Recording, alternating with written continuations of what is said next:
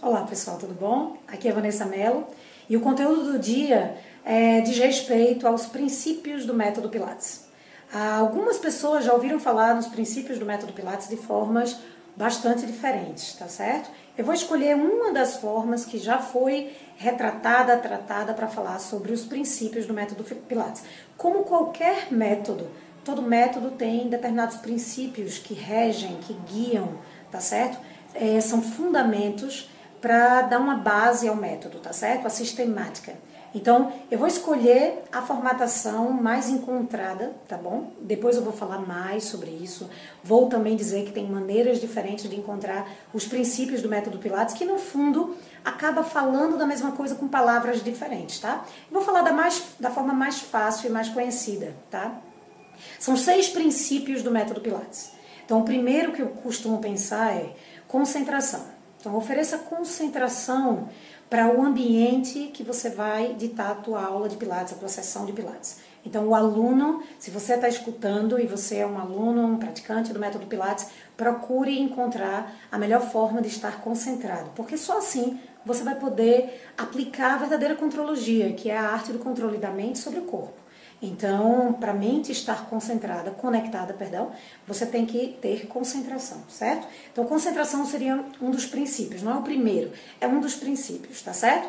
A partir daí, você deve dar importância a dois outros princípios, que seria a respiração e a centralização.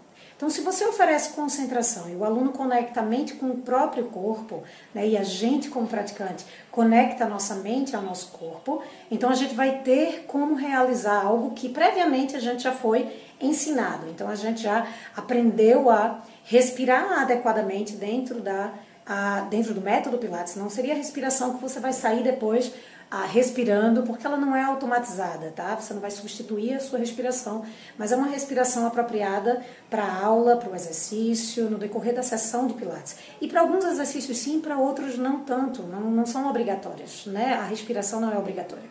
Então, que vocês prestem atenção nisso e depois a gente vai falar também um capítulo à parte da respiração, tá certo?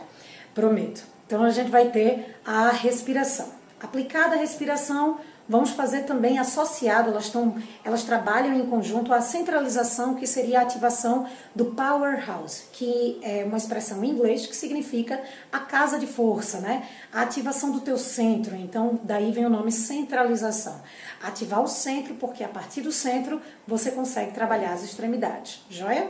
Então, dessa maneira, você consegue aplicar e realizar um exercício de forma muito mais precisa muito mais correta. Então, precisão seria mais um outro princípio. Então, já falamos concentração, falamos respiração, falamos centralização e falamos precisão agora. Então, precisão, precisão nos movimentos, tá certo? A partir de um movimento preciso, você consegue fazer o movimento de forma muito mais ritmada. Quando você tem algo correto e você consegue aplicar de forma correta, você consegue fazê-lo de forma mais rítmica, digamos assim. Ritmo não significa veloz, também não significa devagar, significa no mesmo ritmo. Então, tem exercícios que têm ritmos diferentes de outros. Alguns são mais acelerados, outros são mais, mais lentos. Então, ritmo seria um deles, né? Então, o quinto princípio, que não é nessa ordem, então é o princípio chamado de fluidez. É esse ritmo, é a fluidez do movimento, tá certo? E por último, teríamos, que não é o menos importante, como eu já falei, não é em ordem, mas o sexto princípio seria o princípio de que se você tem tudo isso comandado, né, coordenado, você vai estar fazendo com mais controle.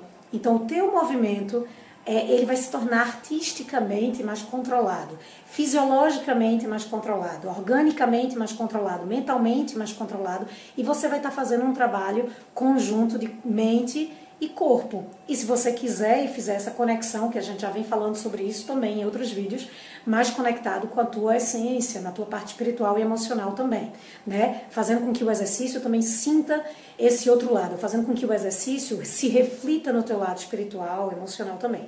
Mas esse último princípio que a gente falou aqui seria o princípio do controle. Daí vem o nome contrologia, a arte do controle.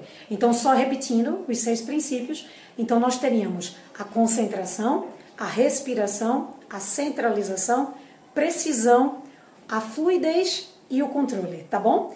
Ah, lembrando que, deixando claro que tem outras formas de se determinar, de se definir esses princípios que a gente vai estar falando em vídeos posteriores, tá certo? Espero que o conteúdo tenha sido útil.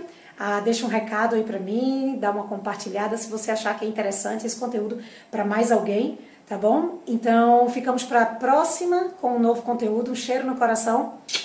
Tchau, tchau.